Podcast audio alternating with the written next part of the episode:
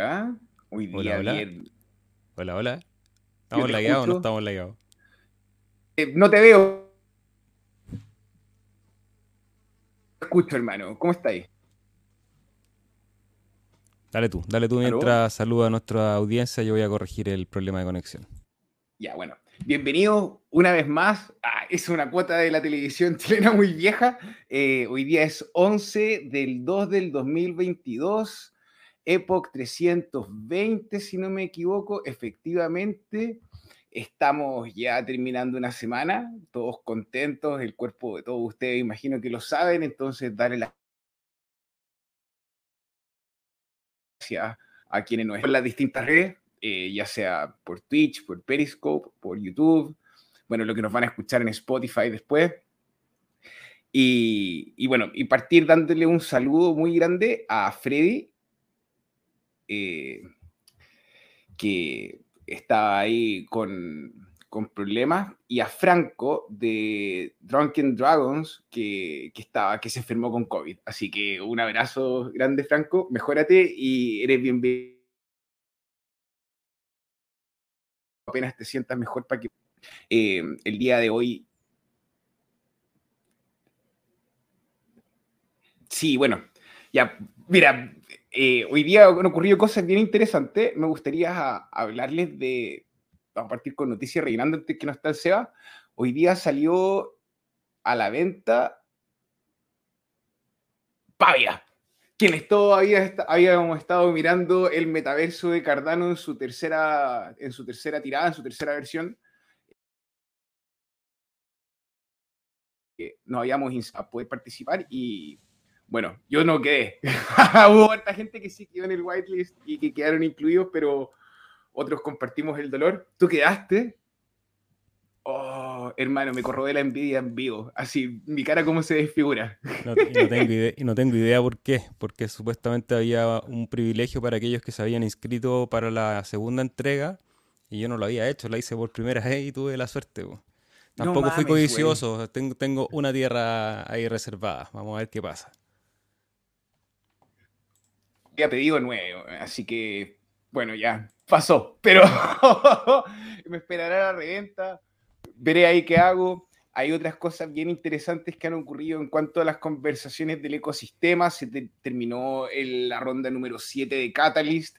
Felicitaciones a Game Changer, a Carlos, a la gente de Dandelion, a Cardano Castellano, Aldea, Aldea, a la gente, a, al José del Juan, uno que estuvo ahí, que es un proyecto también reinteresante para Latinoamérica. Eh, es un buen minuto. A nosotros no nos fue bien en cuanto a que no ganamos, pero si te, les soy honesto, tuvimos creo que 299 votos en cuanto a, a, a, números de personas que votaron y fueron cerca de 32 millones de hadas que votaron en sí. Entonces, eh, yo sé que no nos estamos viendo las caras, pero me gustaría decirle, mirando la cámara, muchas gracias. Eh, ha sido un privilegio poder participar de esta incubadora de tecnología descentralizada eh, que tiene cada vez más, más usuarios, está cada vez más repartiendo más guita. Eh, el Fondo 8, para quienes tengan ideas, pueden inscribirse desde la próxima semana para que estén atentos a los canales de, del Town Hall, de la TAM, de Aldea, de Dale y de Catalyst.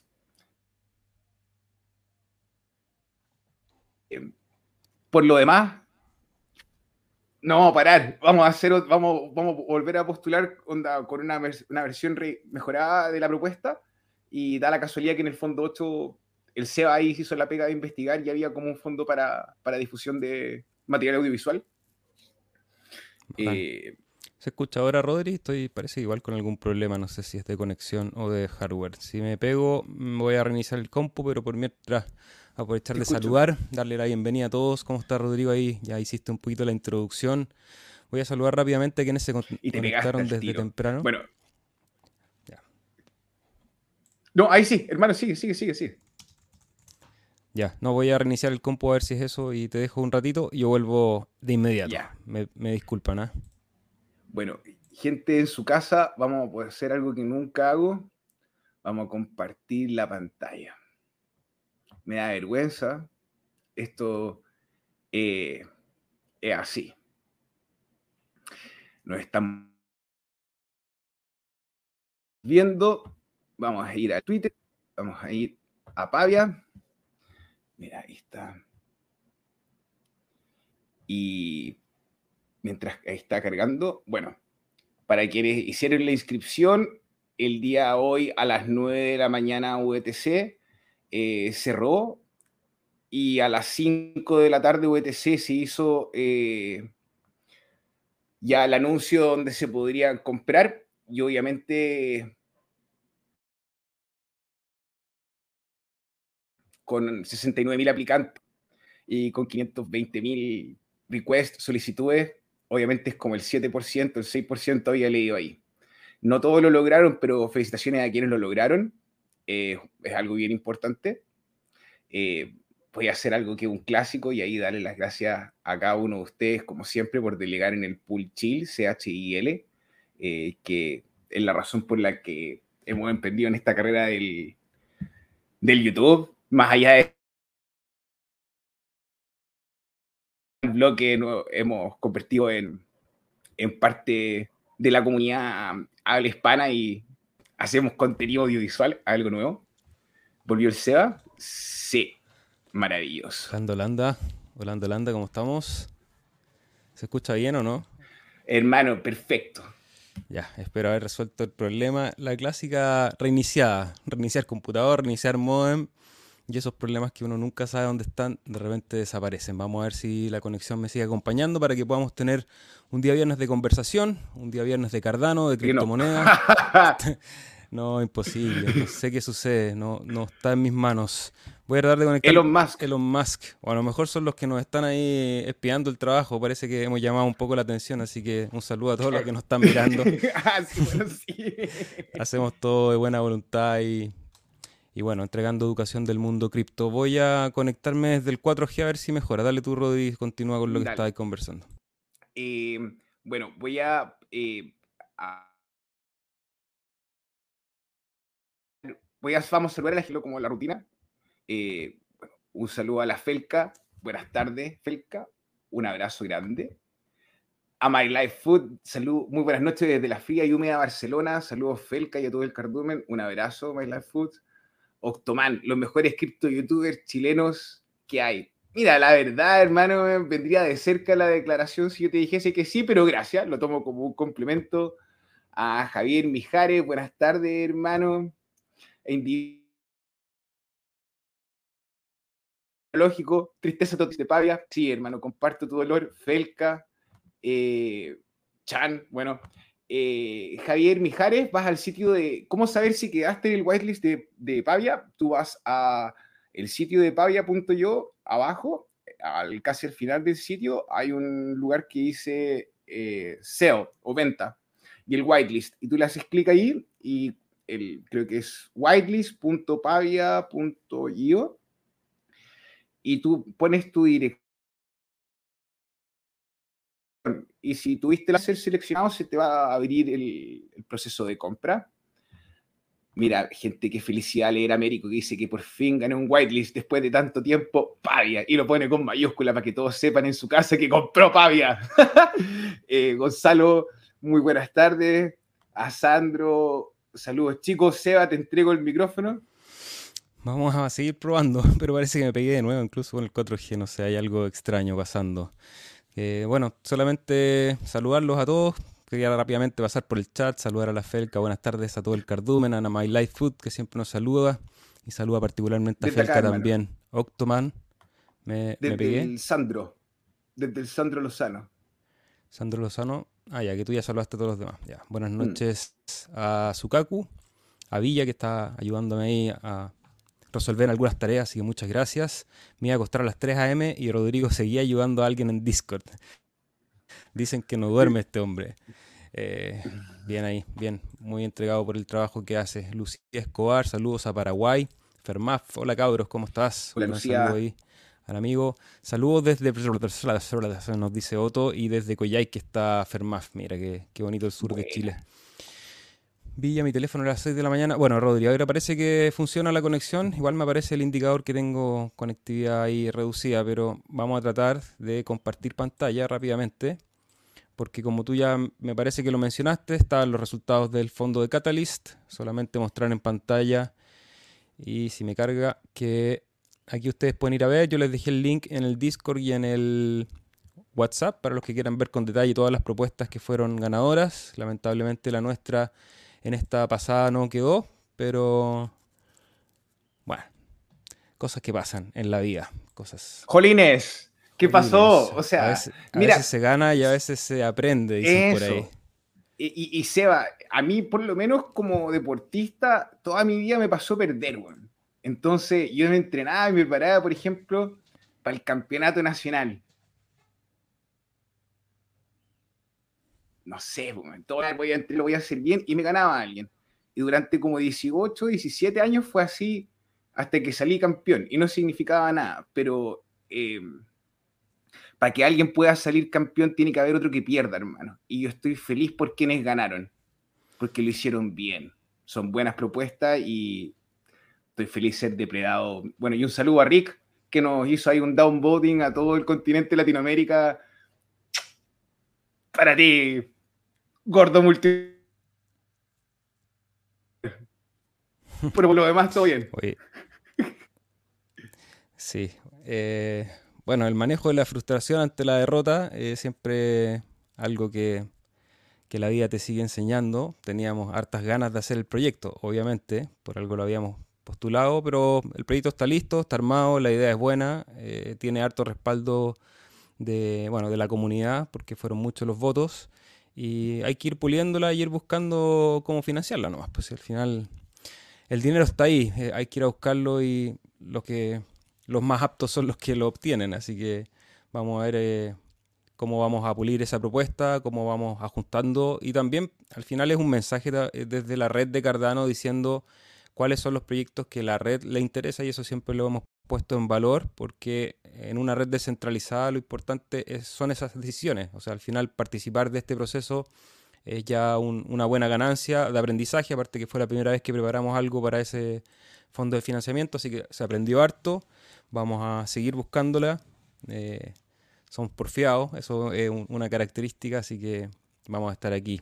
Y por mientras vamos a seguir con este canal, entregando información, entregando tutoriales, vamos a subir unos tutoriales el fin de semana que he estado preparando y conversando de Cardano y disculparnos, no sé si lo, dijiste Rodrigo, porque hoy día teníamos, teníamos unos invitados que eran los amigos del equipo de eh, Drunken Dragons, que es un juego de NFT que se está armando en la red de Cardano.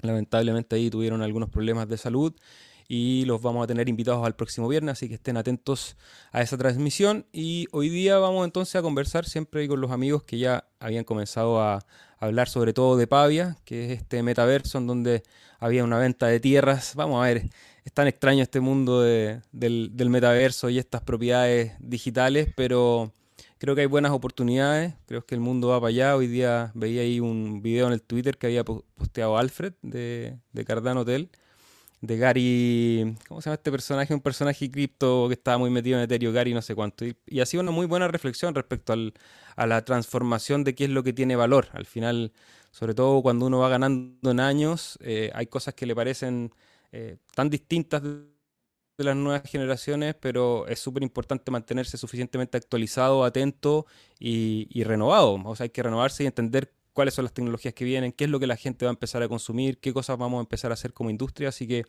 muy interesante ahí lo de Pavia. Creo que Rodrigo es el pegado, dice Villa. No, parece que era yo. Mala onda la cuestión, dice la Felca. ¿Me escucha ahí ahora, Rodrigo, o estoy hablando No sé, como no, te escucho. Ya el Rodrigo ahora no lo escucho. Te escucho hermoso, bro. Sí, tenemos problemas con la conexión, pero te escucho hermoso. Vamos a pedirle paciencia a nuestro invitado ahí que cuando uno está escuchando el podcast es un poco molesto que se pegue, pero bueno, estamos ahí. Bueno, vamos a ver algunas preguntas, algunos comentarios, que es lo que se está conversando mucho sobre Pavia.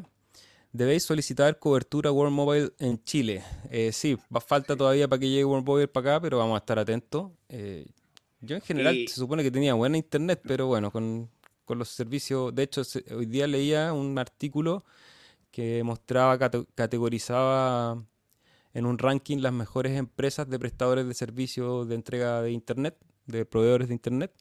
Y se supone que esta era la, esta era la buena. Así que aquí estamos luchando con el Internet. Saludo Kenny. Saludos a Stakepool Isla. ¿Cómo estás? Vamos por el Fund 8. Sí, vamos a ir por el Fund 8 y por el Fund 9 y vamos para adelante nomás. Ya a esta altura. ¿Qué sabemos de Singularity? Nos pregunta My Life Food. Yo sé que Rodrigo ahí le gusta seguir a Singularity, que es este proyecto que busca... ¿Aló? Hola, hola. Parece que tú estás pegado ahora. Ahí está, ahí Sí, Singularity, ¿qué sabemos de Singularity? Singularity postuló al fondo número 7 de Catalyst, igual que nosotros, para seguir trabajando en el desarrollo del lenguaje que, que tiene propio Singularity, que eh, está interconectado o puede interoperar con, con Bluetooth. Eh, y les fue bien, ganaron, eh, sigue bajando. Yo sí DCA, la verdad, acumulando Singularity. Así que eso es lo que te puedo decir. Han avanzado con Nunet. Bueno, los airdrops siguen funcionando. El convertidor RC20 estamos esperando noticias de parte del equipo de Cardano, pero ya Singularity, por lo que tengo entendido, hizo su parte. Así que paciencia. Paciencia. Isla Stakepool, ¿por qué cambiaron el nombre? Me gustaba el permiso Vamos a cambiar el mundo. Por un tema de cantidad de caracteres, el formulario para postular a Catalyst tenía ahí unas restricciones de la cantidad de caracteres que podías poner en cada casilla y la, el nombre era bien corto. Entonces, de hecho el documental se, se llama, en realidad, el nombre va a aparecer seguramente después cuando esté más construido, pero la idea original era entre comillas, sin permiso, eh, como permissionless en inglés, sin permiso vamos a cambiar el mundo. Pero a eso había que entregarle la información de que era un documental, porque cuando uno va haciendo scroll entre las ideas, ese nombre podía pasar muy desapercibido, sobre todo para la gente que no habla español. Entonces era importante poner documental antes para que se entendiera que la propuesta era documental. Entonces hubo que acortar el nombre nomás. Eh, pero el nombre original, por llamarlo de alguna manera, sería sin permiso vamos a cambiar el mundo.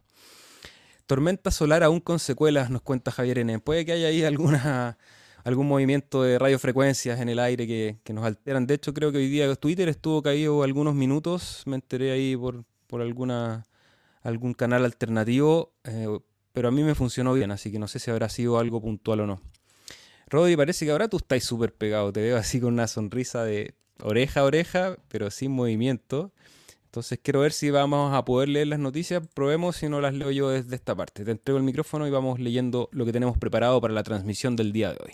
Desde ya, mm. antes de ir a las noticias, por favor regálenos un like, un fueguito, un corazón, depende de donde estén viendo esto. Siempre nos ayuda a que el material siga viajando por la red.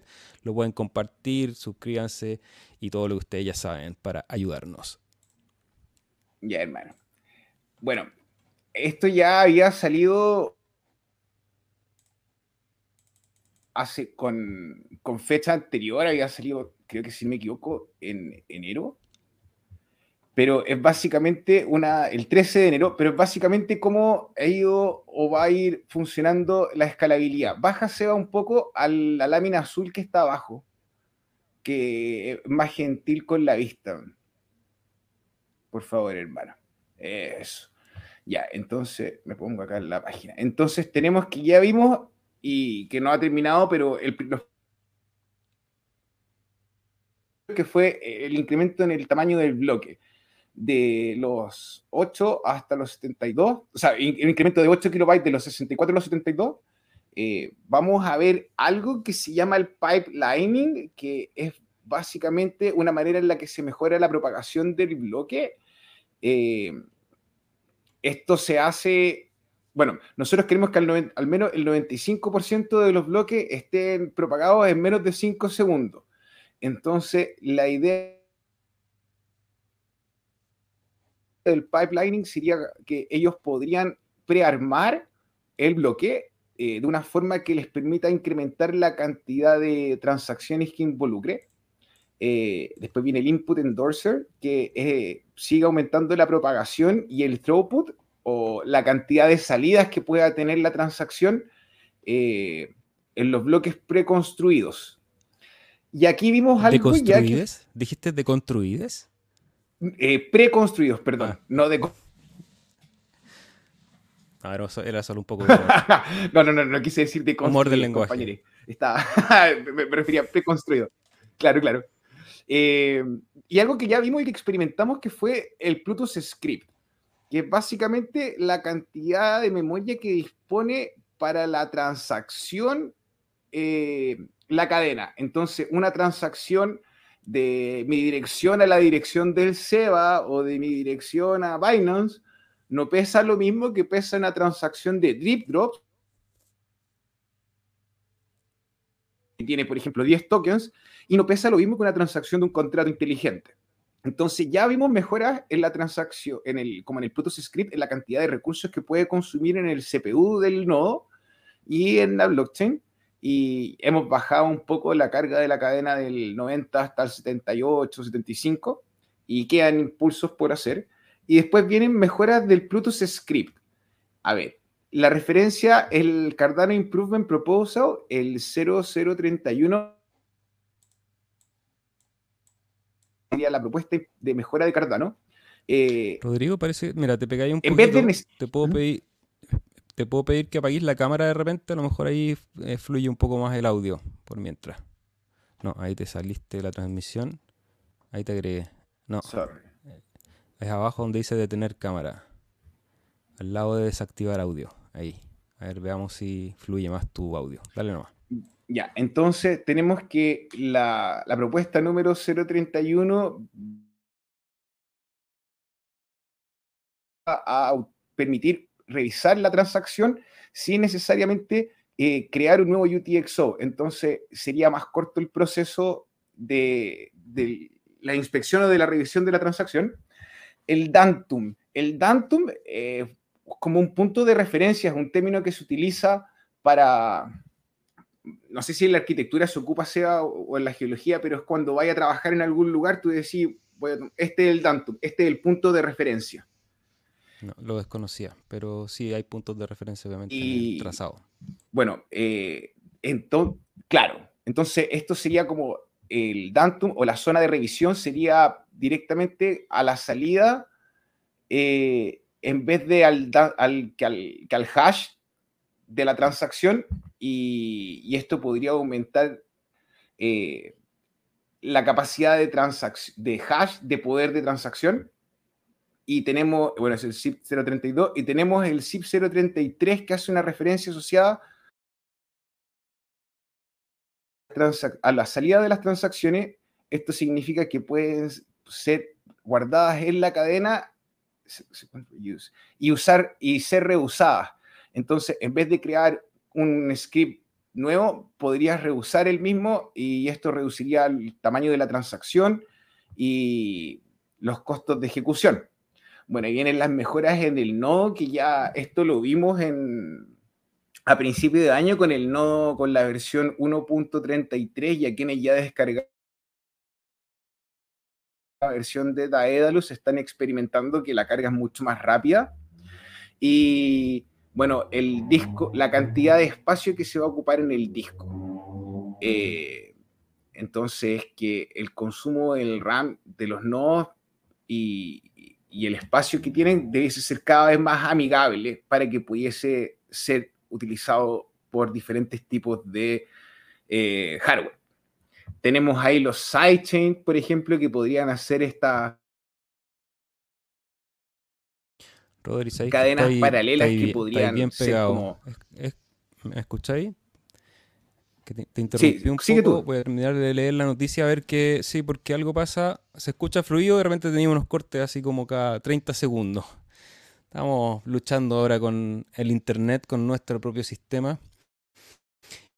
Y bueno, lo que comentaba Rodrigo eran estas 11 herramientas para la escalación que propone Cardano durante este año 2022. Todas las que habló Rodrigo en un principio son aquellas que están dentro de la cadena y además hay algunas soluciones que se piensan en segunda capa o fuera de la cadena. Para eso hay redes paralelas, digamos, y está Hydra, que es una, un protocolo del cual ya hemos venido conversando desde hace un buen tiempo aquí en este canal.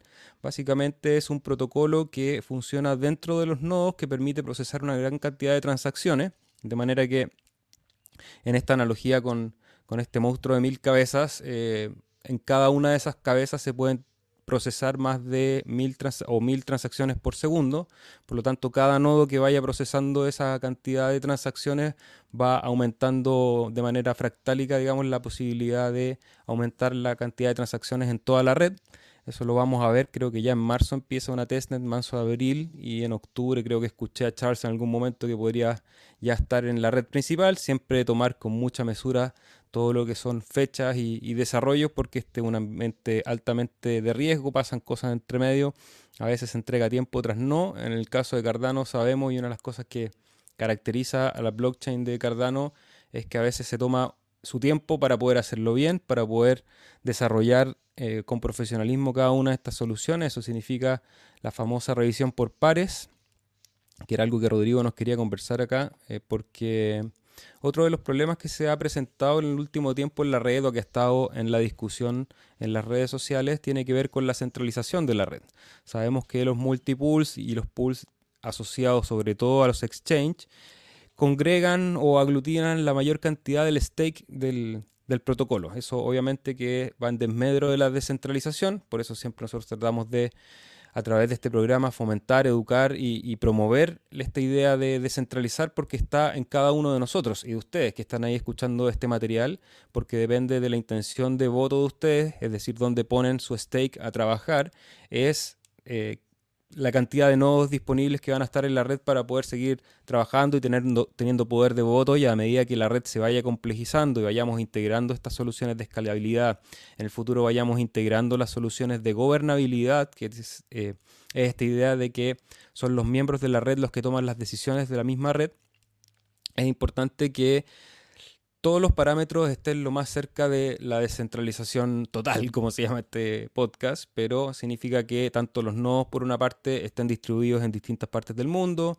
que estén en distintos servidores en el mundo, que estén en distintas nubes, que estén en hardware en las casas de las personas que los operan, que el stake también esté dividido en diferentes pools de diferentes partes, con diferentes motivaciones también, que no sea solamente la la avaricia. Ahí vi varias discusiones en el Twitter. Está, está interesante. Creo que la red es, una de las cosas que tiene que hacer es discutir y ponerse a prueba y, ver cuáles son los actores que están dentro de ella. Y mientras es más grande la red, van a haber más actores, van a haber más actores maliciosos también, o que tienen ciertas ideas que a lo mejor no van en relación a la mayoría o a lo que piensa el protocolo, a veces hay giros de timón. Toda esa discusión va a ser bien entretenida de, ver y vamos a ver si Rodrigo recuperó la conectividad para seguir comentando. Solamente eh, había terminado de, leer la parte de la escalabilidad y acá había puesto un documento que se los voy a dejar en el link en la descripción para poder eh, profundizar en castellano qué es esta tecnología del pipelining que permite también separar un poco cómo se procesan las transacciones y eso agilizarlas. Y estaba comenzando a hablar de conclave, Rodri. Em, te escuché hablar del tema de la codicia y, aparte de la codicia viene el tema de la seguridad de la red. El martes tratamos de hablar de conclave, pero no pudimos encontrar el documento, entonces fue como bien difuso, pero habíamos ahondado en la importancia de esto. La salud de la red es la responsabilidad de todos, desde, la, desde quien diseña el protocolo hasta quien lo aborda. Tener un pool, tener dos pools, tener tres pools, tener cuatro pools, tener cinco pools, no significaría ningún inconveniente si estuviesen produciendo todos los pools pero vemos que la razón de pools que están produciendo con el factor K en la actualidad y dada la concentración de stake que hay es muy baja. Entonces, el coeficiente de Nakamoto que viene a ser qué tan centralizado es el poder de hash rate o de minado o de minteado o de firmado o de producción de bloques, en este caso de nosotros, de Cardano, eh, es alto.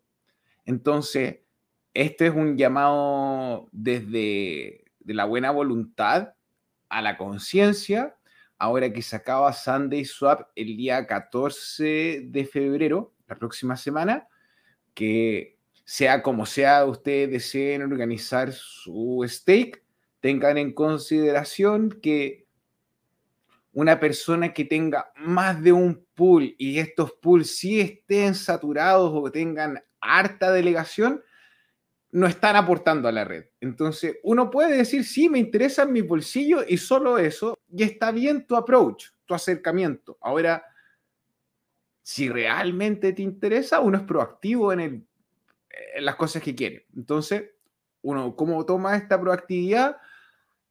Saca los hadas de Binance, va, delegan operadores de pool single, eh, de un solo operador, Ahora, y si no, los operadores solteros. Pensé que está ahí. yo creo que ahí hay, hay, una correlación bien importante entre los operadores y su nivel de expertise y qué tan solteros están. Así que puede ser que. Los niños ratas de la red.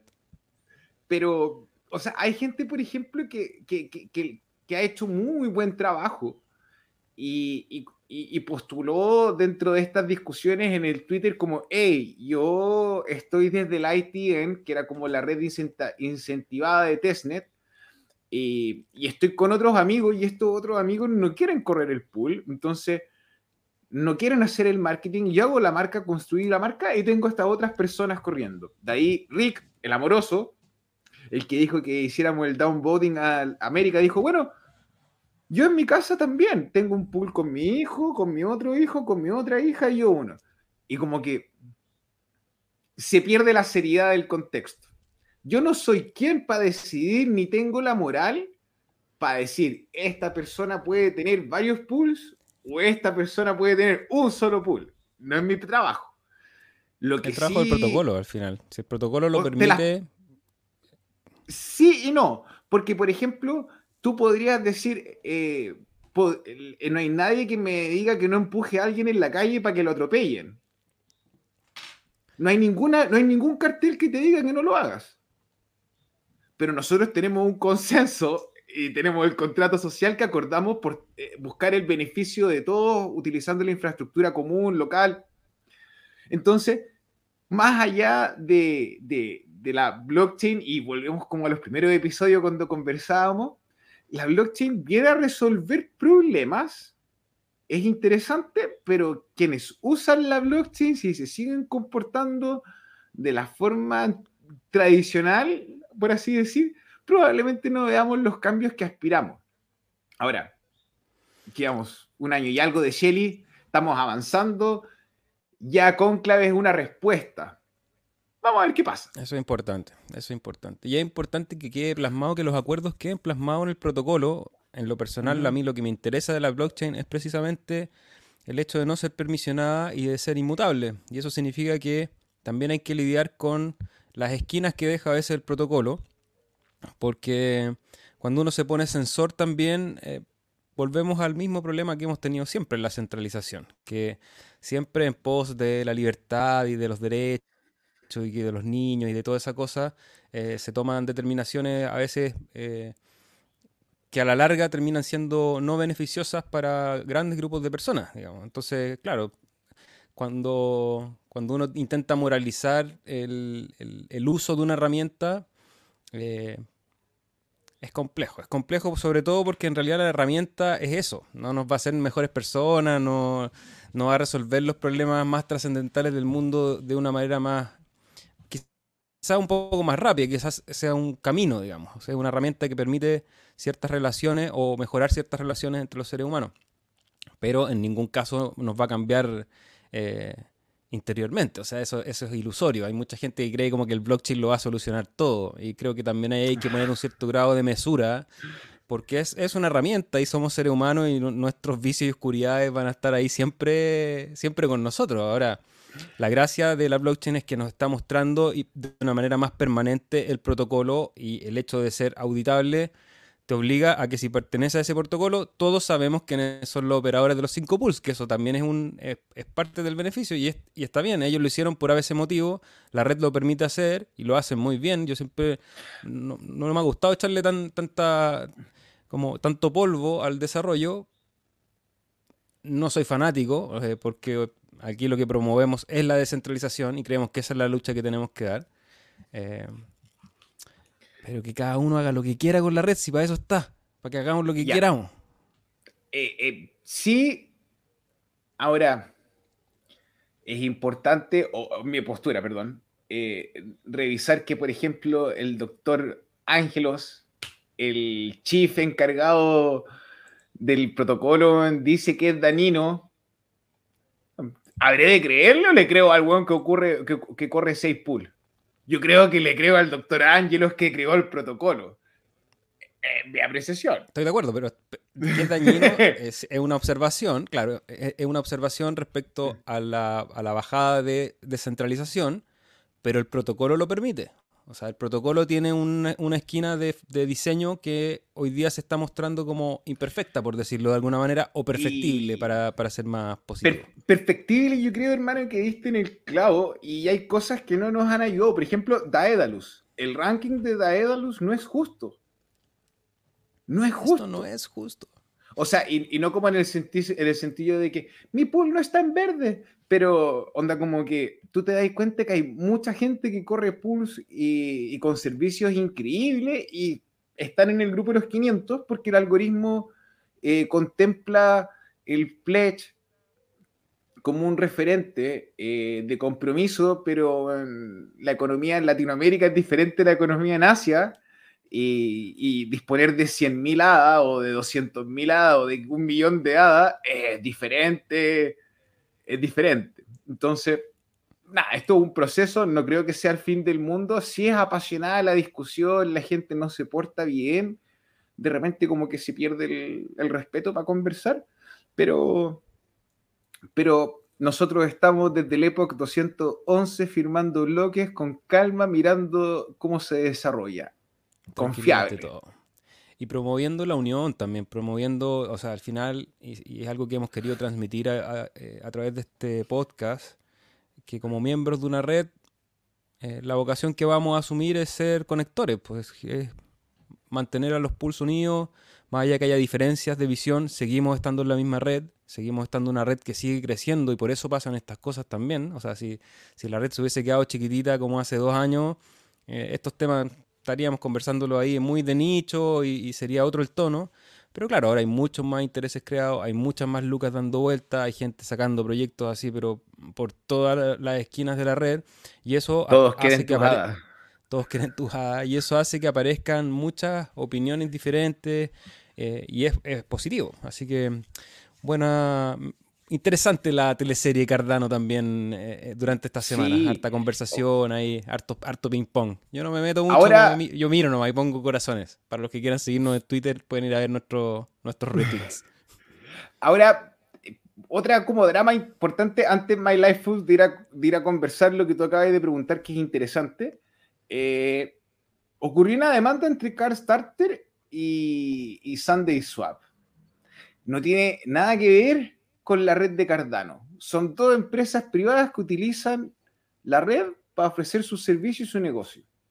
Pero esto no tiene un impacto en, ni en los servidores, eh, no tiene un impacto en la manera en la que las transacciones funcionan, ni va a llegar a alguien a decir, oye, apaguen ese servidor.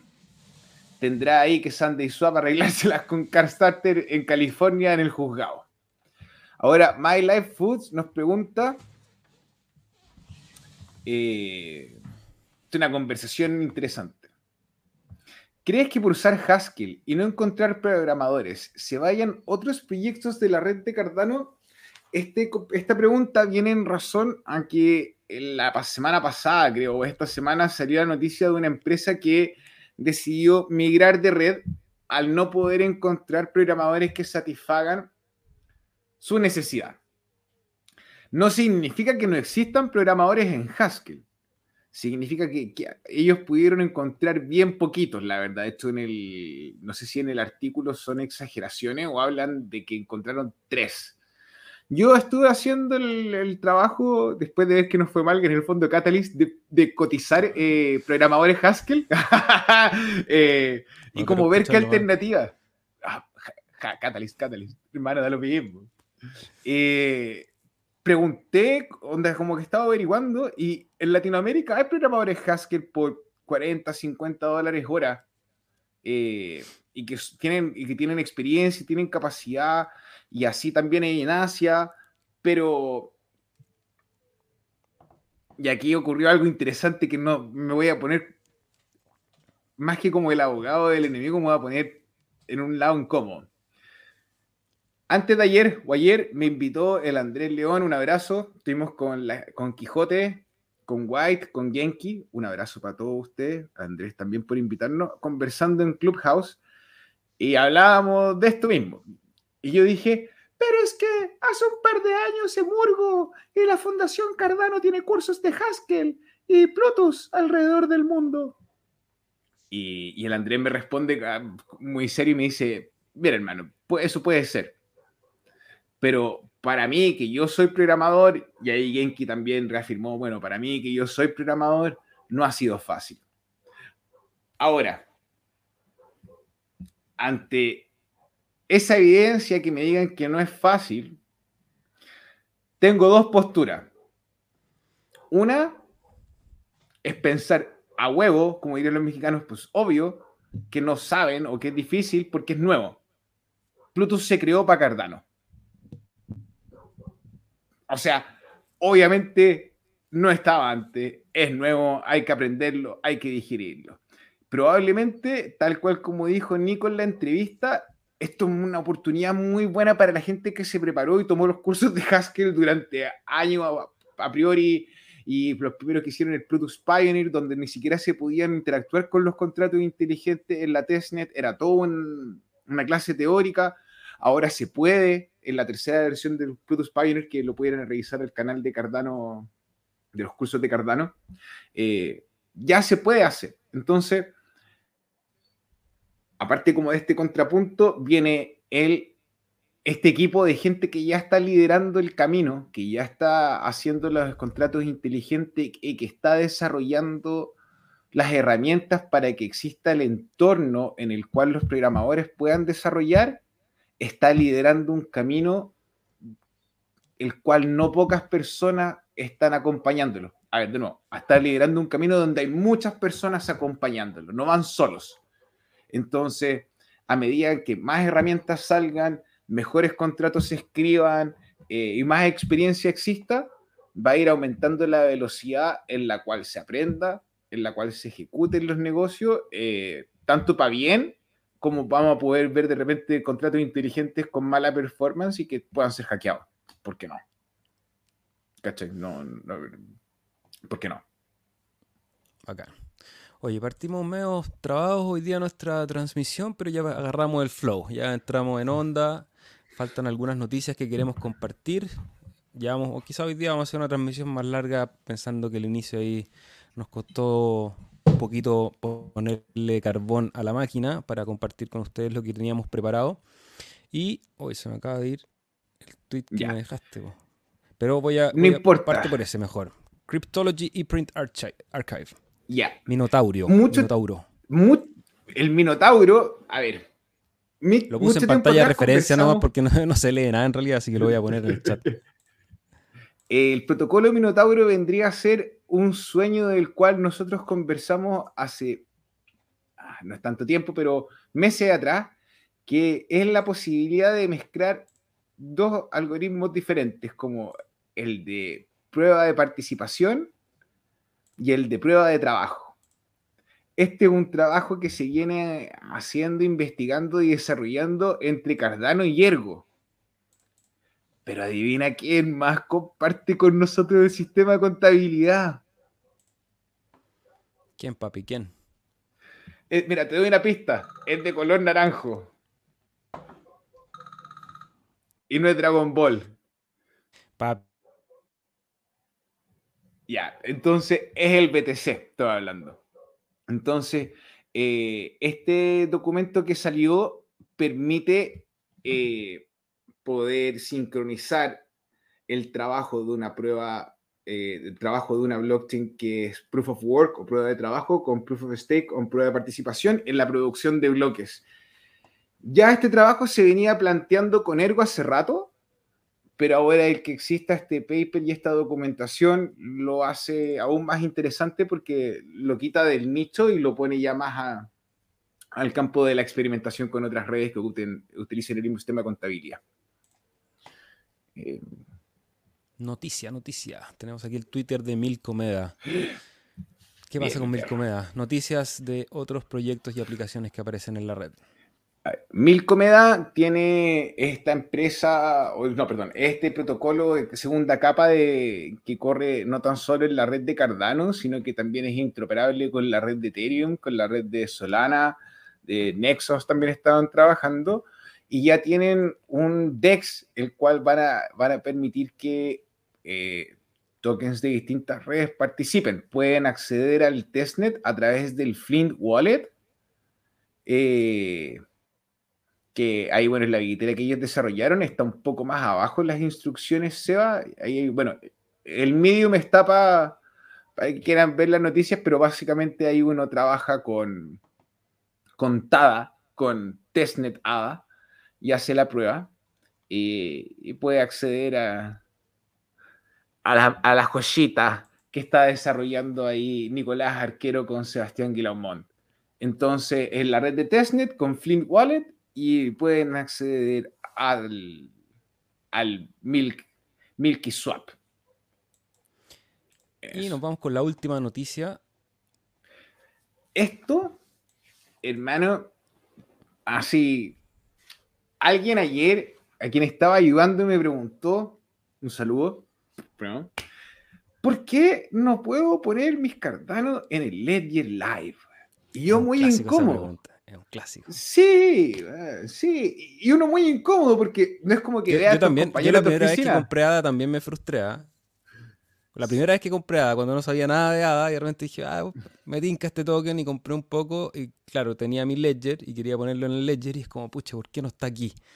Y ahí empezó el camino. Ese fue el conejo blanco. Fue el, primer llamado que lo bueno toma tiempo. Hay que ir a buscarlos, hay que ir a escarbar. No está ahí y uno decía, ¿por qué necesito instalar una aplicación? La misma pregunta que tú estás diciendo, ¿por qué? ¿Por qué no puedo hacerlo? Bueno, ahora van a poder, eh, el operador del pool Atada se consiguió el financiamiento a través de Blockfrost eh, y hicieron toda la categoría, eh, van a hacer, perdón, van a hacer la integración del Ledger Live a a la red de Cardano. Esto significa que ustedes van a poder guardar sus hadas en el Ledger Live y probablemente delegar desde el Ledger Live. Sí, ¿tú crees que se va a poder hacer la delegación? ¿Está, dentro del, roadmap? Eso sería muy interesante. Sí. Y no, eh, hermano, ¿cómo se dice? Eh, no destructor de mundos, pero un game changer. Cambia, la, cambia, cambia, cambia, las, cambia las condiciones de juego. Sí, no, y aparte que le va a dar más exposición también a, a la red. Toda la gente que tiene que tiene el Ledger y que a lo mejor no ha querido por falta de tiempo o por desinterés usar las aplicaciones de la red, el hecho de que lo puedan hacer en la aplicación que han usado siempre para las otras cripto, eh, está, está bueno. Oye, Rodri, mira, voy a poner el gráfico rápidamente porque hemos tenido semanas de alta volatilidad. Hoy día llevamos ya dos días en que hay un pequeño retroceso de ese movimiento alcista. Tengo el gráfico de Bitcoin primero, porque quería mostrarles un poco cómo fue justo en esa zona que este canal ampliado, es un canal bastante grande, se vuelve a apoyar y, supera el máximo anterior relativo, que era este de acá. Eso, si bien lo rechazó con bastante fuerza, eh, hay que estar atento ahí porque hubo un par de rupturas en la semana que están interesantes, por lo menos para mirar.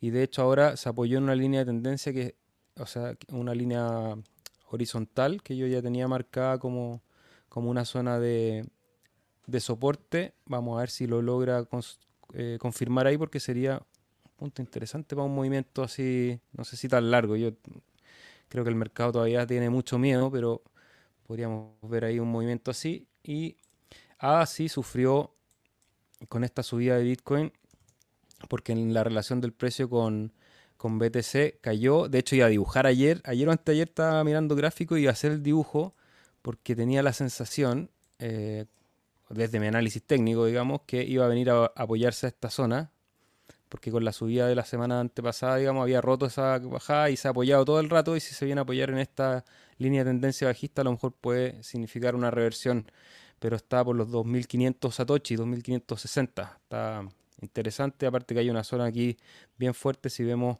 en este rectángulo que vamos a poner acá, o en esta, me equivoqué, esto es aquí.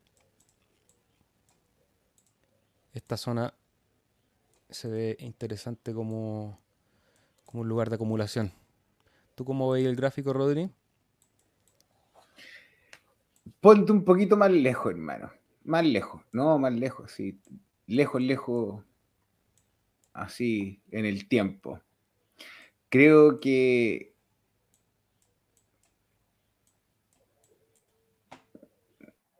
estamos peleando por establecer una nueva verdad en el mercado. No sé cómo si suena eso bien, pero estamos peleando por la aceptación del precio de dada en el mercado. A pesar de que llevamos seis meses eh, en el que sube y baja y que me diga la gente es que Solana bajó más o que Solana bajó menos, no importa. No, se trata de eso, sino como en el, en el cómo se ha distribuido, porque si nosotros comparamos con los movimientos anteriores, las bajadas son realmente bruscas. Así que, expectante. Ahora, no me sorprendería ver bajar un poquito más el mercado completo hasta el lunes, hermano. Sí, muy atento a lo que pase en esta última semana y yo creo que en dos, tres semanas se va a resolver un poco esto. ¿Para qué lado va, va a tomar el mercado. En marzo tenemos anuncios de la Fed nuevamente en Estados Unidos. Abrocharse los cinturones y aprovechar oportunidades pequeñas de repente en estos momentos bajistas. Nosotros le hemos comentado varias. Eh, queríamos solamente echarle una revisada al gráfico, ya que tenemos hoy día un programa extendido. A falta de nuestros invitados, resolvemos, salimos jugando, técnica básica, hablando de, de algunas noticias y compartiendo, por supuesto, con aquellos que nos van dejando mensajes y comentarios. Vamos a responder algunas preguntas. Dale, Rodri. Vamos primero al Fermaf, que estaban hablando de Haskell, y de ahí vamos a hablar del Guillermo para poderle responder sobre, para no perder el hilo. ¿O queréis responderle a Guillermo primero, hermano? No sé dónde está. Tírala nomás, tírala que queréis responder y yo después vuelvo. Yo estoy medio desordenado con los mensajes. Así que ya. lo retomo. Lo tenía ahí Estábamos conversando sobre la dificultad de los programadores que tenían con Haskell y Fernando Fermaf nos hace una pregunta. Cuando dijeron que Haskell era difícil, ¿se referían a entenderlo, a programarlo era difícil? ¿Aprenderlo, aprender a programarlo era difícil o por alguna razón? Ejemplo, poca documentación, librerías. Te explico desde mi perspectiva, obviamente yo no soy desarrollador, puedo estar un poco eh, perdido, pero no había mucha librería ni documentación en Haskell hasta que Cardano IOHK empezó a, a, a trabajar y hubo un, trabajo bien importante en la optimización de Haskell, pero en lo que viene a ser la dificultad viene en la matemática lambda no me preguntéis que me espeláis ahí porque hermano soy ignorante y estoy aprendiendo. Pero viene a ser como en el tipo de cálculo en la función, en la construcción de funciones donde existe la dificultad. Y es porque no es la costumbre. No es porque no sea imposible, porque ya hay contrato andando. Y si ahí no tenemos el contrato por el nombre a la langosta. Tenemos a Muesli Swap, tenemos a Sandy Swap, tenemos la testnet de MinSwap. Eh, y así. Milky Swap. Milky Swap. Entonces, ya no es que no exista el movimiento, pero viene a ser una nueva praxis. Ahora, hermano, me encantaría tener la disciplina mental para hacerlo y como que le doy un par. Me cuesta, pero voy a intentarlo. Yo te invito a ti y a la gente en su casa, si no a Marlo, está en Coursera, eh, el Plutus Pioneer es gratis. Los que, tengan, hijos jóvenes y quieran invertir en, educación pueden ser súper buenas oportunidades de trabajo en el futuro. ya Rodrigo nos decía 50 dólares la hora por un programador eh, capacitado, eh, sobre todo cuando uno es más joven, todo este lenguaje es bastante más sencillo de aprender. Entonces, o sea, 6 por 5, 30. O sea, que estés trabajando 6 horas al día son 300 dólares. Y ahora te que estoy trabajando la semana completa, Está bueno. Sí. Está bueno. Trabajo, está bueno. Trabajo de privilegio. Requiere esfuerzo, sí, o sea, no es, no es para cualquiera y hay que ser bastante obstinado en el estudio porque es denso, es denso, pero es, bonito. yo los programadores que conozco son enamorados de la programación. Guillermo Raimundo. Hay una pregunta de Guillermo Raimundo. Hola Guillermo, ¿cómo estás? Lo que plantean de la descentralización y la mala distribución de hadas en la red viene a causar el mismo efecto de las ballenas en el precio del token. no sé si es Eh, una pregunta o un comentario. no, lo que pasa es que lo que estamos hablando de la distribución de las hadas que está mala, no en cuanto a quienes las tienen en sus bolsillos. No es que este sea un grupo millonario los que tienen las hadas, sino que la gente está delegando y le está dando el poder de voto a un grupo de pools muy reducido.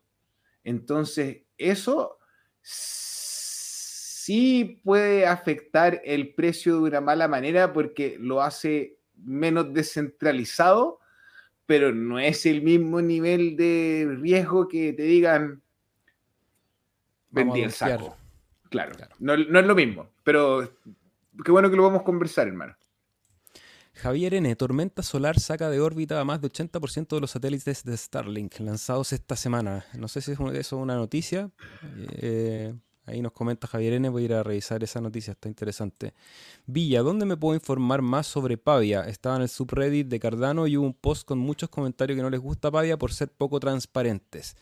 Sí, bueno, hoy día hablamos un poquito de Pavia, este proyecto de metaverso que ha metido bastante ruido el último tiempo y que hoy día tenía su tercera venta eh, como preventa. Entonces, siempre recordarles que todos estos proyectos son altamente especulativos. eh, no inviertan ahí capital que, no puedan perder, digamos, o que no sea solamente un capital experimental para conocer la- las herramientas y lo que se va construyendo. Ahora, yo no le digo sobre los comentarios negativos, no sé si tú tenés más información, Rodri, de, de Pavia. Tengo una mala experiencia, hermano. Yo fui víctima de la estafa del Panda, Panda Banda, que fue otro metaverso de la red de Cardano. Que no fue un metaverso, fue una estafa. Pero ellos decían eh, eh, que tenían la misma política de Pavia, de como entregar poca información y, hasta el momento del release, de la entrega, de, dar poca información a la comunidad. No, brother, me estafaron. Es diferente a Pavia. Pavia está entregando, está haciendo un trabajo que está bien interesante desde el acercamiento a Coinbase, a CoinGecko, a Binance, eh, a Gate.io, a KuCoin. eh, entonces, es diferente, hermano. Yo creo que sí pueden pecar de poco transparente, quizás con ánimo de no darle espacio a la especulación, sino como para no mentir, no te voy a, no te voy, no te voy a hacer un hype. Esto es lo que hay. Piano, Y al principio Pavia era, Pa- Pavia era un papa re feo, hermano. Yo me acuerdo no haber comprado Pavia porque dije, pero qué esta weá. me arrepiento, pero me arrepiento. Eh, ¿Qué más que estaba acá? Mira, esta, hermano, yo te quiero y te voy a responder esta pregunta. My Life Foods. Hace más o menos un año cele- celebré con vosotros la descentralización de la red. De Daedalus salían fuegos artificiales. ¿Por qué se dice que aún no está descentralizada? Lo que está descentralizado en este minuto en Cardano es la producción de bloques, que estaba hecho por el factor D. Entonces, a medida en que fue bajando hasta el llegar al D0, los operadores tenían más control de la producción de bloques, eran más responsables y IOG cada vez era menos responsable de los nodos productores, de los, de los BP, de los productores de bloques, pero igual sigue teniendo relays ahora. ¿Qué es lo que ocurre con el protocolo de Cardano? El protocolo de Cardano consta de estas cinco etapas que estamos viendo y se está desarrollando Basho y en el 2025 viene como esta nueva pregunta donde se podría votar sobre quién es el equipo que está desarrollando el protocolo. Y como no está en libertad todavía de la comunidad elegir quién o quiénes son quienes se encargan de la construcción del protocolo y está en manos de IOG, se habla de que está centralizado. Eso es. Muy bien. Fermás pregunta si además de Pavia hay otros proyectos de metaverso que vienen o que hay en Cardano. Hoy día tiraron uno ahí por el WhatsApp, no lo he revisado con detalle. No sé, meta, ¿cómo se llama? No sé, hermano, no me hagas llorar. Yo me acordé que me robaron la plata con el Panda Banda. el, que no haya, perdido plata en el cripto, que le levante la mano. Hermano, hay un, había un, un, un, metaverso que pusimos en el chat que tenía que ver con Milk. Que pues, iba a poder. Voy a abrir el chat a ver si, si agarro el nombre. Por mientras, el Kenny nos comenta, dice Milk la está rompiendo. Si efectivamente Milk es el token de Muesli Swap. Muesli Swap es el primer DEX en la red principal de Cardano que salió. Un DEX muy sencillo que ha funcionado de manera muy eficiente. Yo he tenido la oportunidad de usarlo. Este fin de semana van a estar los tutoriales disponibles para aquellos que quieran también experimentar con ese exchange. Y claro, pues el token Milk se ha valorizado un montón. No sé qué precio está hoy día, pero la semana pasada o al principio de esta semana llegó a tocar los 12 ADA por unidad. 7 ahora. 7, pero hace muy poquito está en fracciones de ADA. Entonces está interesante lo que pasa con Milk. Hay que estar atento. Quizás buscar algún.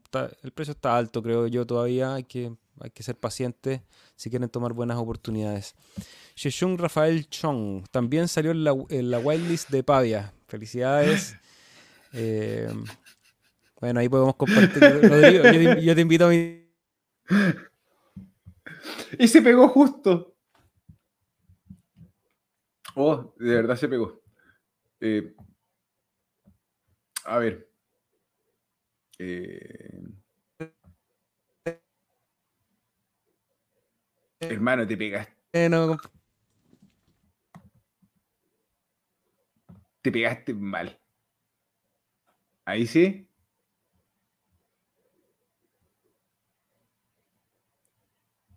Mira, entre las tormentas solares y quienes nos persiguen, no nos detenemos.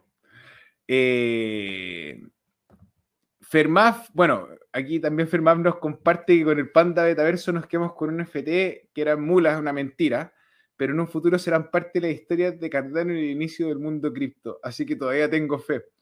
Quizás como un artículo de colección, mi primera estafa. Está muteado, Seba.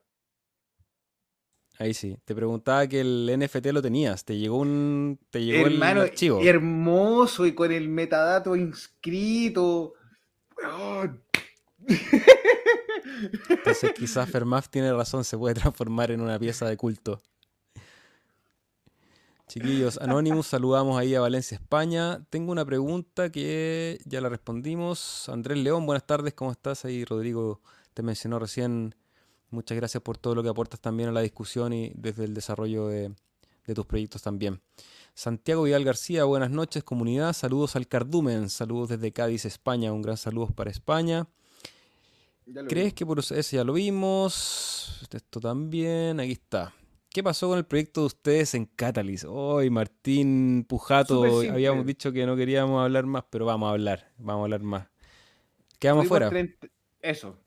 Tuvimos 33, 32 millones en, votación que sí y 19 millones de votación que no, pero fueron esos 19 millones un...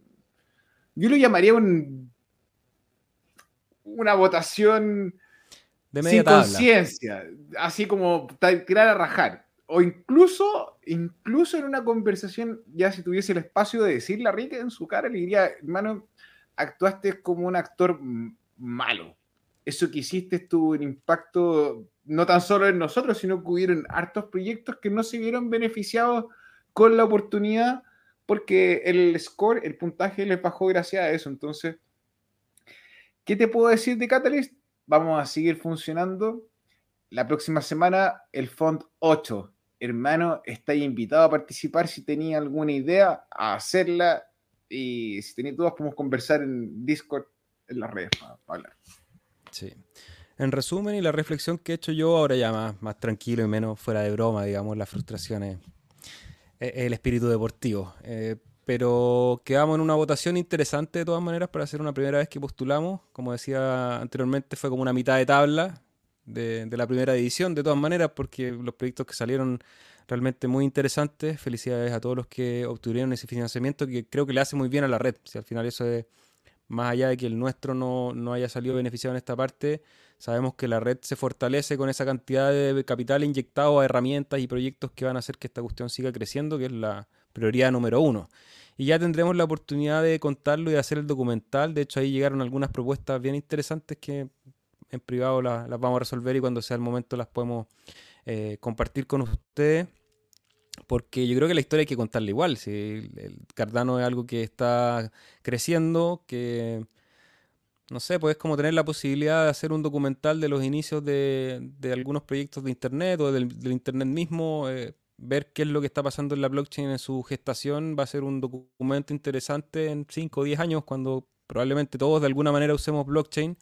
Hoy día tenía una conversación muy interesante que yo todavía tengo ese sabor eh, un poco ingrato ¿eh? cuando que no es, no es, aquí, porque este es el lugar más dulce del, del mundo cripto, que es gente que se interesa, que quiere compartir, que quiere trabajar, que quiere aprender, que entiende la descentralización o al menos intenta entenderla y poner su granito de arena. Pero ese sabor amargo es cómo llevar eso y escalarlo también, porque uno ve que en general las personas tienen un, alto grado de comodidad y que le cuesta, o sea, obviamente que las criptomonedas tienen una dificultad que es hacerse cargo, o sea, descubrimos la manera de realmente tener propiedad de ciertos, eh, en este caso, activos digitales, que requieren responsabilidad y una responsabilidad alta de la custodia, del cuidado de ellas, de acá no, no, hay nadie a quien reclamar, no hay un teléfono de servicio al cliente que te va a dar una respuesta positiva. Eh, nosotros te vamos a ayudar a, viajar, digamos, y vamos a, tratar de entregar la mayor cantidad posible para que resuelvan las dudas y todo eso.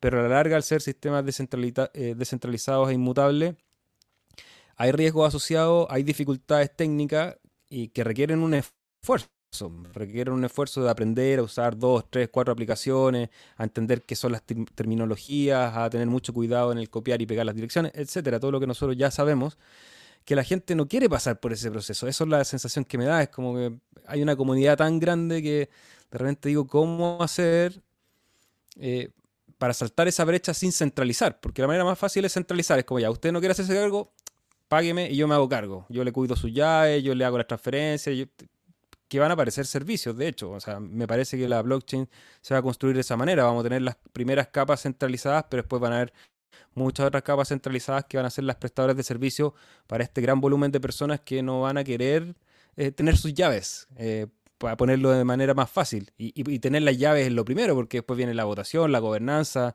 el conocimiento de la red, lo que hacemos acá es ver qué otros proyectos están asociados, etc.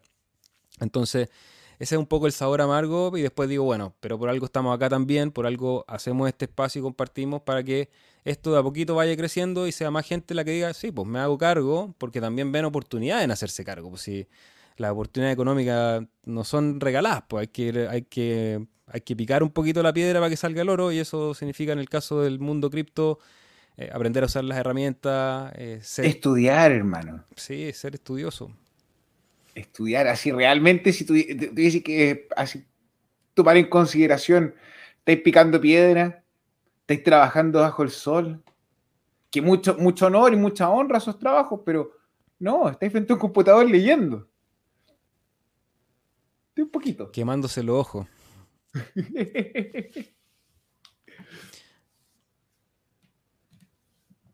a ver, Saludos al Azules, Fergon, ¿cómo estás? Elizabeth Moore, parece que hay una estafa, tengan cuidado. Recuerden que han salido algunas copias de los canales de Chile Stake Point y Digital.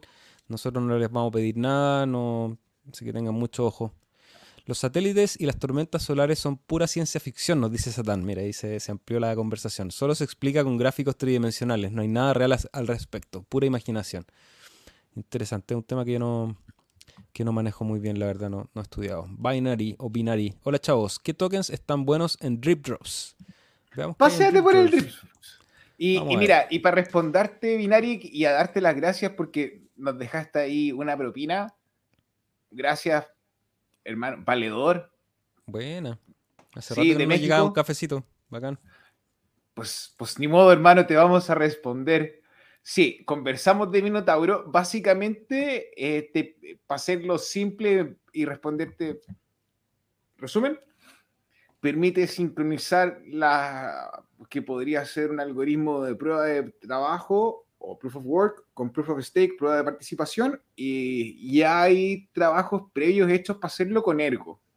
Pero ahora que salga como un paper y que salga como una publicación, lo lleva al siguiente nivel.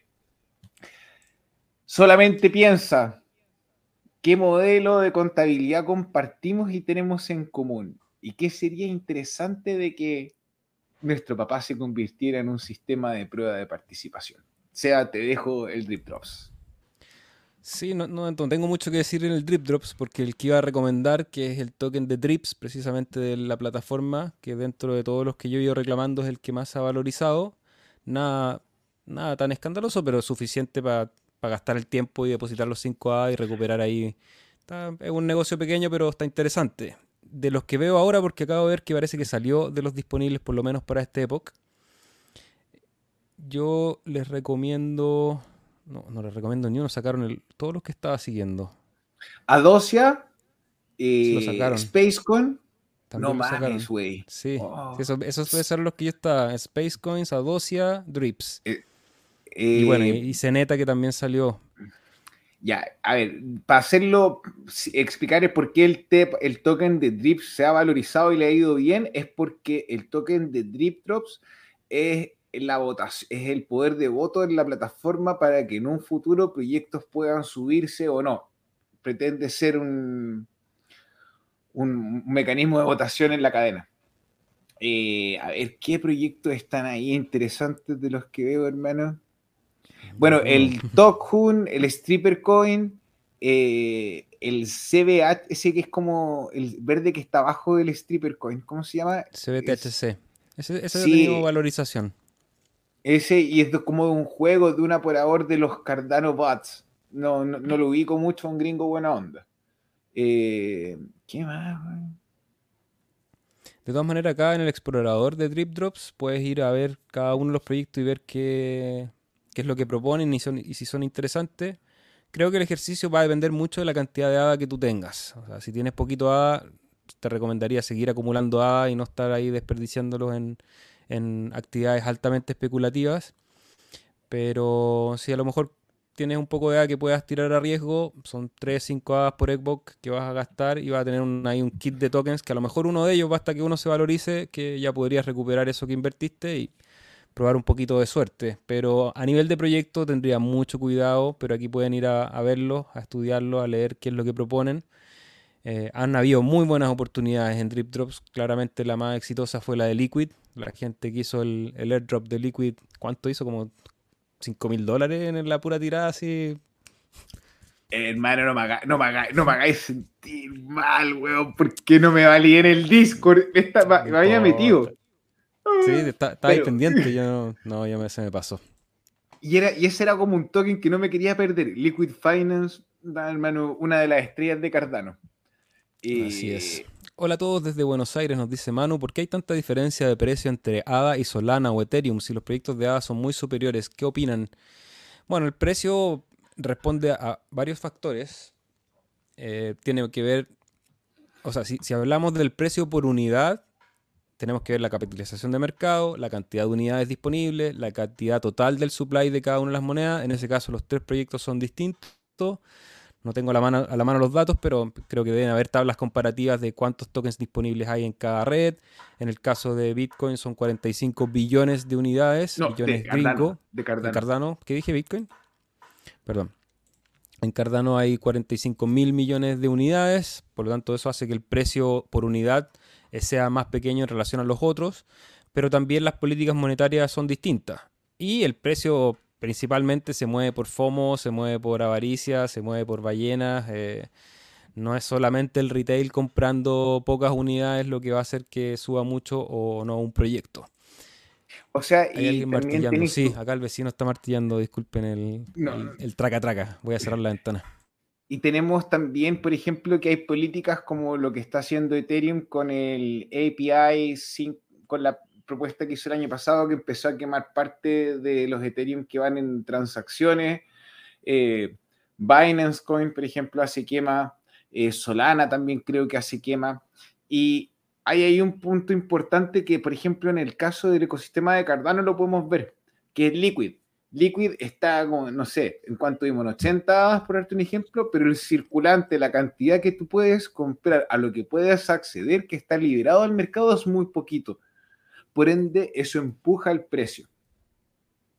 Eso es básicamente, para hacer un resumen, porque una clase básica, podría revisarlo en otros canales. Te sugiero, Manu, ir al Coin Boreau en español. Hay una chica ahí que explica todo muy bien y hay un video que se llama La diferencia entre un por cien. Y ahí te hace la diferencia, te explica el por qué un token puede llegar a tener un precio y otro no. Creo que va a ser comparativas de precio. En realidad lo que hay que mirar es el, market cap de cada proyecto. O sea, cuánta plata hay metida dentro en cada proyecto y eh, ver las fluctuaciones en, el mercado. en los últimos años Cardano ha estado ahí, siempre en el top 10. Estuvo en algún momento número 3, solamente detrás de Bitcoin y Ethereum. Bien, interesante. Ahora no sé en qué puesto está, no sé si bajó al quinto, por ahí está eh, en ese movimiento del mercado que no siempre se condice con el movimiento de la tecnología. Anonymous nos recomienda ahí revisar el proyecto de Cardacity, ese es otro proyecto metaverso. ¿Verdad que lo vimos en algún momento? De hecho tenía una estética bien interesante, bonita, pero no conozco el detalle, así que hay que estudiarlo. Otro metaverso serio, nos dice Chavis, es Cardano Village, Cardano City, Cardania. Cronocopias, aunque es un juego. Ahí hay otro para los que quieran ir a estudiar. Y nos recuerda siempre, do your own research, haz tu propia búsqueda, estudia estudia bien lo que vas a hacer antes de poner tu capital ahí. A mí me robaron Ethereum cuando valía 14, dice Kenny. si todos hemos perdido en alguna parte, siempre es parte del aprendizaje, creo que yo, en el mundo de las cripto, para tomarle el valor también a lo que es la custodia, la custodia y... Bueno, no vamos, no vamos a ver. Un día podríamos hacer un, programa solamente con la cantidad de pérdidas así por mala jugada o por trading. Yo cuando empecé a hacer trading, qué desastre, qué desastre. Hermano, sí, hay tanta verdad en el acumula, no especula, weón. Hay tanta verdad y como que la gente de repente, como que, ah, este weón, no, si hermano, vendo el token acá. Mmm. Mmm. Sí. Trata. Onda, hay, hay visto la cantidad de youtubers gringos, anglosajones que están, oye, vendí mi capital y se perdieron el rally del Bitcoin, perdieron así el, el, piso del, gráfico, hermano. Un montón. Y hay gente que, y subiendo videos así, perdón, no lo quise hacer, yo sé que cada uno tiene que tomarse, ser responsable de sus propias jugadas, pero dado que muchas personas toman en consideración mi opinión, me disculpo públicamente. Sí, por eso acá, bueno, ya está más decir, pero es bueno repetir, no hay consejos de inversión de ningún tipo, las decisiones son súper personales, individuales, las buenas y las malas, así que ojalá que tomen buenas decisiones y, se le den ahí. Nuevamente, gracias a Binari, miraron el paper de Minotaurio. Eh, ¿Tú contestaste esa pregunta? Sí, estaba contestada. Kike Pierre, saludos al cardumen. Ya logró entrar a lo de Pavia y me gustaría construir algo ahí. ¿Qué necesito aprender para poder diseñar algo? Es decir, ¿hay algún programa para crear diseños o algo así? Hay que, hay que ver, la verdad es que no tengo información técnica de en qué se van a desarrollar los proyectos tridimensionales en Pavia. No sé si tú tienes información, si hay información ya de los software que hay que usar para poder construir en Pavia o van a tener sus propias mm, plataformas. Yo sé que habían diseñadores 3D ofreciendo estos servicios eh, como eh, como servicio dentro de la comunidad de Pavia. Probablemente tengáis que mintear a lo mejor el NFT y sea un diseño en un AutoCAD o a lo mejor en un software de, de, creación. Mm. Claro. Estaría bueno. Ahí ofrezco mis servicios para quien quiera diseñar su casita en el mundo, en el mundo digital. Está diciendo. Está Ahora vamos una constructora. Una constructora digital. Oye, ahí está. Le hemos dado vuelta cuál es el proyecto y, ahí salió solo. Salió solo. Quedó, registrado más encima. Quedó registrado. Está interesante una constructora digital. Bueno, pero eso tiene que tomar forma todavía. Hola, buenas tardes desde Venezuela. ¿Cómo está Francisco Antonio Rodríguez Contreras? ¿Qué me pueden comentar de AstroSwap, Rodri?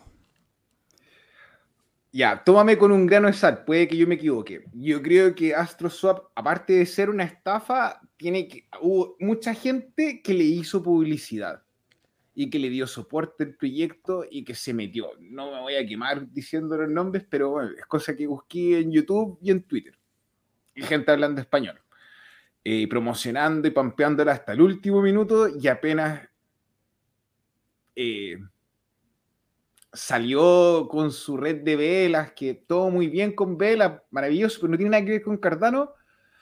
Eh, le robaron a la gente. O sea, es que se bajaba, no, no te puedo decir como que el mercado bajó, tampearon. Eso fue un robo. Entonces, me da mucha pena porque yo le pregunté a parte de las personas que estaban haciendo promoción a este token, ¿dónde está el GitHub? Oye, no puedo ver el código de esto. ¿Qué es lo que están haciendo? y me bloquearon y no me respondieron. Entonces, tremenda estafa. Alerta roja, alerta roja. ¿Por qué Daedalus se queda pegado cerca del 99.9%? Se demora muchísimo casi siempre. Eh, la, última versión está más... Eh, más rápida. sí, a mí me han funcionado bien las últimas versiones. Las dos Baja la última feña, eh, Fermaf, pero te va a demorar un montón porque tiene que, no tiene que hacer resincronización de la cadena, pero tiene que verificar varios puntos desde, desde el historial completo de los bloques. Entonces, yo me demoré como 24 horas. Descargar la memoria, nada, pero en verificar un montón. El pulse se demoró nada, el pulse se demoró, no sé, dos horas. Pero el Daedalus. My Life Food, ¿dónde se pueden vender los tokens que te dan en Drip Drops? Eh, puedes venderlos en Muesli Swap algunos. Eh, otros en Sunday Swap también hay algunos pares. Y, habrá otros que hay que esperar que los listen. Neta, en Ergodex, mi sugerencia, si tú quieres tomar ganancia, está bien, pero neta, como token, debería entregarte premios y pagos por ser poseedor de este token que va a ser la gobernanza del protocolo para tener Bitcoin envuelto en la red de Ergo y en la red de Cardano. Entonces, ojo, yo creo que una muy buena oportunidad. Alerta de tip, alerta de tip. Carlos de Ada está en el séptimo lugar de CoinMarketCap. Ahí nos informa Carlos. Te recomiendo eh, revisarlo y compararlo con otros sitios porque cada sitio tiene ahí su. Cada sitio tiene sus propios intereses. Entonces pone también en orden de, beneficio personal ahí cada uno de los tokens disponibles. En CoinGecko probablemente va a estar un poco más arriba, generalmente. CoinMarketCap no le tiene mucho cariño a Cardano, entonces siempre lo pone unos puestos más abajo. Gecko a lo mejor le mm. gusta más, no sé, no sé quién. Cada uno tiene sus preferencias, no es, eh, no es tan verificable también. O sea, la cantidad de, dinero que hay en cada uno de las blockchains son métricas que sí, deben tener muy buena fuente y debe haber ahí un sistema de recopilación de datos, pero es imposible tener todos los datos de compra y venta que existen, entonces también es, es bastante especulativo esa posición.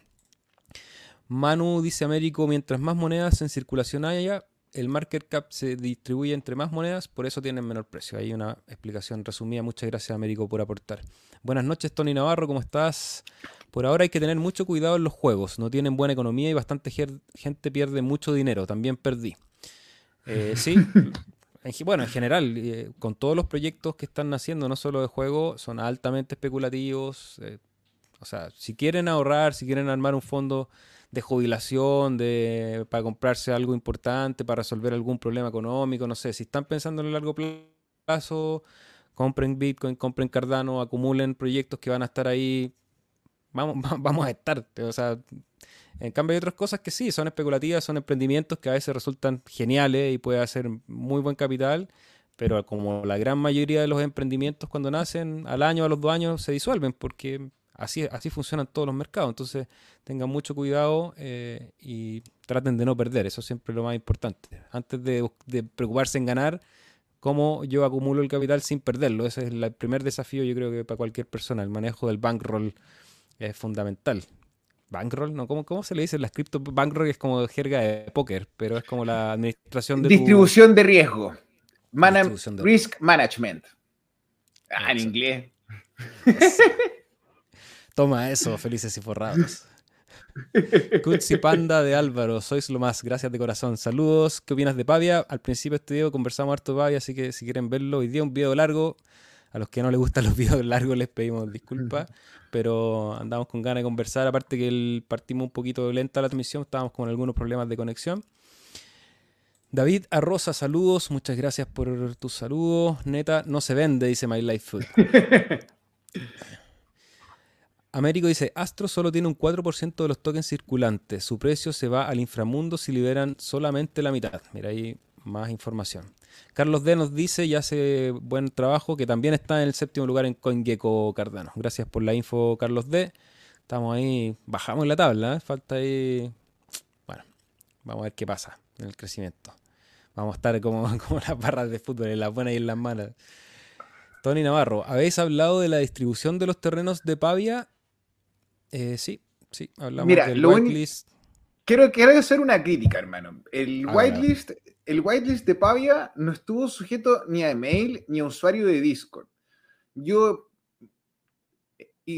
ingresé una pura billetera, weón. Conozco gente que ingresó 10 billeteras. Había un, un, un superdotado en el Discord que dijo que ingresó 23 billeteras. Entonces me arrepiento porque con la oportunidad que tomé no me lo gané pero si a lo mejor la persona que tomó 10 o 12 o más billeteras lo logró todas, acaparador. Y, y, probablemente a lo mejor no fue la manera más inteligente de distribuirlos, pero no puedo negar que hicieron los esfuerzos suficientes para mantener, sin KYC, para mantener eh, una invitación a la mayor cantidad de usuarios. O sea, el esfuerzo estuvo, el resultado.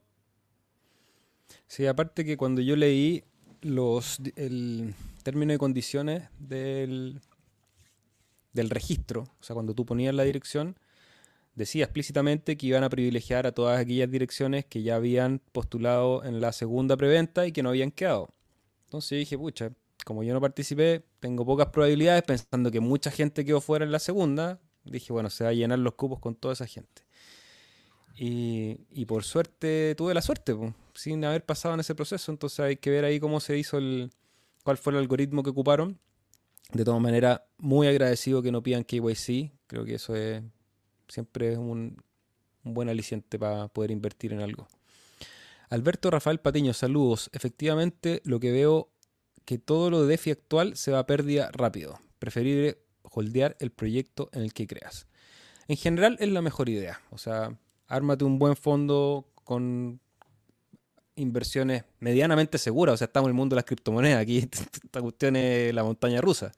Pero, pero creemos en ello, creemos que en el futuro esto es lo que vamos a funcionar. O sea, ya no es el futuro. si vemos las noticias del presente, la, adopción es inminente. El crecimiento de la red es constante en todas sus variables técnicas y en la discusión que se genera y en los proyectos que se empiezan a, a montar sobre este sistema operativo financiero. Entonces, eh, por seguridad y el manejo de riesgo que decía Rodrigo anteriormente, siempre es mejor que el gran saco de, ahorro y de acumulación que tengas sean en proyectos que tengan suficiente solidez para aguantar los, inviernos y seguir aumentando en el futuro. ya vendrá el verano de nuevo, si es, son ciclos. Hay que tener confianza en el ciclo, confianza en el proceso. Cuando ya cuando está el invierno, bueno, hay que abrigarse, hay que acostarse, ver una, una película en Netflix, hacer cucharita, eh, tomarse un cafecito y, y aguantarlo nomás. Pues ya después viene el verano y ahí sacamos sacamos el traje de baño, nos vamos a la playa, disfrutamos eh, y, y, el verano va a ser mucho más placentero si en el invierno fuimos capaces también de, de generar mayor cantidad de tokens, en este caso de Cardano. y ya cuando tienes ese, ese monto que te permite tener un flujo de efectivo, sobre todo con el stake de, hoy día no hicimos ni publicidad. Acuérdense que operamos el pool chill. Si quieren delegar en chill, CHIL en la billetera. Entonces, de repente, un plan de acciones que a lo mejor las ganancias que vas generando las vas reinvirtiendo en proyectos que son más especulativos y a lo mejor en uno de esos te va bien y eso vuelve a la bolsa y así. Lo importante es generar una estrategia, eh, tener un plan, eh, respetar el plan, eso también es importante. Kike Pierre, en lo del whitelist de Pavia, le dieron prioridad a los que no tuvieron chance de mintear en la segunda venta. A mí me regresaron los ADA en la segunda venta si me dieron el whitelist. Ah, puede ser. Puede ser, puede ser. En Power pedía KYC. Si hay varios proyectos que pedían KYC. Ametaf, saludos. ¿Qué nos pueden decir de Space Coins? Space Coins fue el primer. Los fue el primer meme coin de Cardano antes que Hosky. Em, y Spacecoin junto con Adosia están haciendo un trabajo con impresoras 3D y NFTs. No voy a dar más detalles porque es un secreto hasta el lanzamiento, pero podríamos ver de repente el Internet de las cosas actuando en la red. Ya, ahí nomás. No, no, no voy a sapear más porque no es mi Spoiler. Sí. Es Oye, de recomendarles de recomendarles una entrevista que le hizo, no sé qué canal le hizo una entrevista al creador de Hosky, del meme coin. Ah, el de Itza, el de, a Martín, un abrazo grande a Martín de Itza, eh, Latin Stake Pool. Muy interesante, aparte que en español, no sabía, creo que pocos sabíamos que el creador de Hosky hablaba español, muy buen español y muy interesante visión la que tiene, no sé cómo se llama el, creador de Hosky, señor Hosky. Es anónimo. Así que es anónimo, sí. Bueno, entonces vayan a revisarlo porque es una conversación bien interesante a los que les interesan las ideas de la descentralización y el desarrollo de la red de Cardano a través de un MIM bacán. Kike Peters, Seba, apoyo la idea de la constructora virtual. Yo por, por mi parte sé hacer renders en AutoCAD y Revit, algo de Photoshop y 3D Max. Así que hay que aprender otro programa, yo me apunto. Buena, está, sí, está interesante. Vamos a darle forma. Seba Peaky Blinders, aquí, a ti que te gusta la música, banda sonora, genial. Sí, vi un, creo que vi medio capítulo de Peaky Blinders, pero no le dedico mucho tiempo a la serie el último tiempo. Genario Riccio, sin recomendar acumular Astro especulativamente con la cantidad de hadas necesaria para que te den una hada cada 5 días, Astro te da 7 hadas por un día, luego de un tiempo de stake pool en la red. Profesor. Genaro, te, puedo decir algo con, confianza y con amor, buena onda. Obviamente te pueden querer ofrecer un pago en la red de hadas, pero no te van a entregar hadas. Uno, porque no corren en la red de Cardano, entonces no te pueden pagar en Cardano. Es insostenible, imagínate tú, si ADA se va a 2 dólares, por darte un ejemplo, y el precio de Astro se mantiene en los 0,5, o como lo hizo Adapad en su minuto que llegó a los 0,7 o tocó el dólar. Pero estos protocolos que son más chicos, es difícil que les dé el capital para poder pagar la ganancia de este token que es más grande. No sé si se entiende la lógica. Eh, ya, y te puede entregar Astro, gracias por responder, pero después lo conviertes a, de acuerdo, muy bien, pero ese, ese astro, ese hada envuelto en astro, eh, te sirve poco si el astro vale nada, pues, hermano. O sea, puede que la jugada funcione. ¿eh? El, tema es cuánto tiempo funciona. Yo, la verdad, o sea, con respeto, Genaro, lo mismo que conversamos cada uno de su inversión. Yo, brother, bueno, con amor. Ahí no. Cosa tuya, y me puedes contar y a lo mejor te va bien. yo, también decía que no compraran Shiba, pero bueno. Es que eso no lo puedes hacer, hermano. No puedes pasarlo, Genaro, no puedes pasarlo red de la token a la, de red de velas a Cardano porque no existe el puente. Y cuando yo le pregunté al M, no a decir quién, oye, ¿y está, dónde está el GitHub? ¿Dónde puedo ver cómo el contrato del puente? No existe, hermano. No lo mostraron. No, no, Eric, te mintieron. Dile a la persona que te promociona el token que te muestre, que te muestre el código. O que, o, que te lo pases y para verlo y me lo prestáis. Yo a lo mejor me consigo yo a alguien más inteligente para que lo revise incluso. Pero cuando yo lo pedí, siendo el burro que soy, me bloquearon. Es el burro. Dale, papito. ha sido una buena transmisión.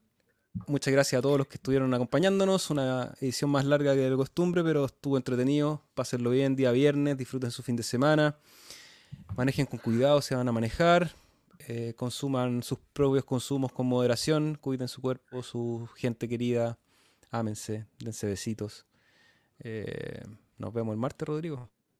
Sí, hermano, nos vemos el martes. Una semana más que avanza me encantaría poder viajar en el tiempo y haber comprado más. y si no, con confianza el DCA, eh, pucha, Eh, yo sé que a lo mejor esto es lo más fome, pero si les gusta lo que hacemos y realmente nos quieren apoyar más allá de la delegación, un comentario abajo, no en el chat en vivo, un emoji, un hola, un, aunque sea una pesadez, pero en el comentario grande que está abajo, porque eso estimula a YouTube. Un abrazo grande, gracias por cuidarnos. Chao, hermano. Chao, bro. Cuídate.